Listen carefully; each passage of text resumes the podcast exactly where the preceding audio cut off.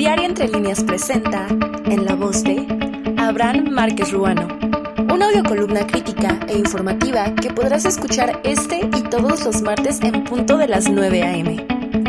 Esto es Presupuesto para Hidalgo en 2023 con un incremento destacado.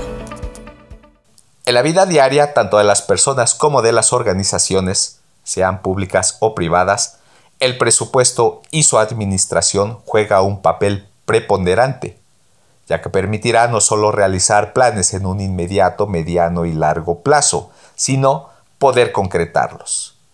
Sin embargo, existe una máxima o condición, siempre que estos sean utilizados responsablemente. Así también ocurre estrictamente hablando en términos de las instituciones públicas, ya que no puede haber plan, programa, proyecto o política pública que no esté sentado en un presupuesto. Bajo dicha premisa, Hidalgo tiene una buena noticia en términos de presupuesto público, ya que el pasado viernes fue entregado de manos de la secretaria de Finanzas Públicas del Gobierno del Estado, maestra María Esther Ramírez Vargas, el paquete Hacendario 2023 a la primera Comisión Permanente de Hacienda y Presupuesto del Congreso local.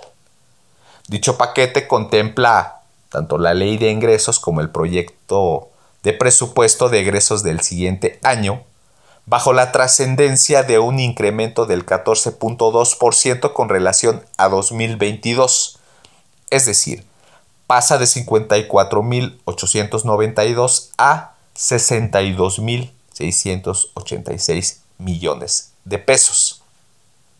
Sin embargo, debo hacer hincapié que del total de ese presupuesto, este es destinado en proporciones al Poder Ejecutivo, Legislativo y Judicial con sus organismos autónomos y descentralizados y los municipios.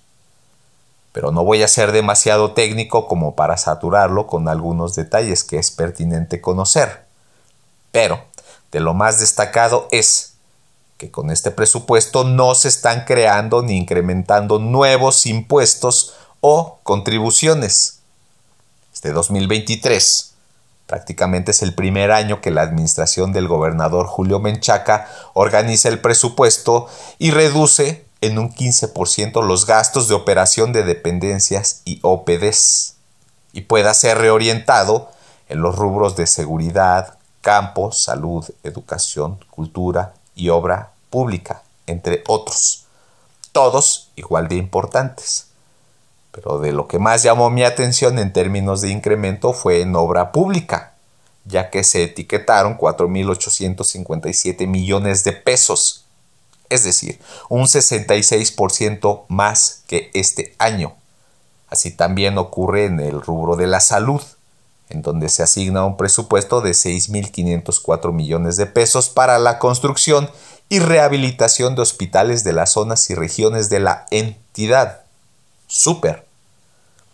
En concreto, un paquete hacendario equilibrado y realista que, aunque se encuentra en un proceso de análisis y discusión en el Congreso local, seguramente como la marca en el artículo 24 de la Constitución Política del Estado de Hidalgo, antes del 22 de diciembre o de que termine el año, se esté aprobando sin cambios sustanciales o modificaciones.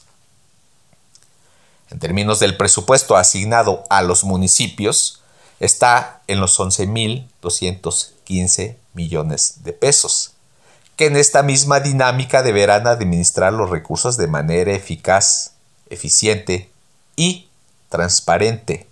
Sería bueno que los 84 municipios en comparación con el gobierno estatal busquen reducir los gastos operativos y superfluos para reorientarlos a gastos de inversión con una visión de desarrollo.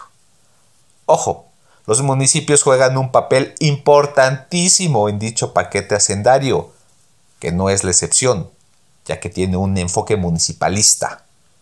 Como punto y aparte, otro de los factores de trascendencia en este sentido es la configuración del Plan Estatal de Desarrollo para los próximos años en nuestra entidad.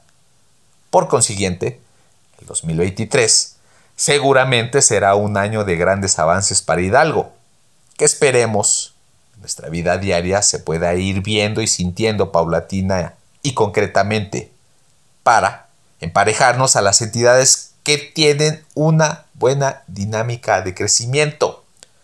Esa debiese ser la visión integral de las instituciones públicas en Hidalgo, incluida la de los municipios. ¿Para qué? Para que Hidalgo se potencialice. Es todo en relación a mi comentario. Te invitamos a escuchar todos los martes la audiocolumna en la voz de Abraham Márquez Ruano, una producción de Diario Entre Líneas. No te lo pierdas.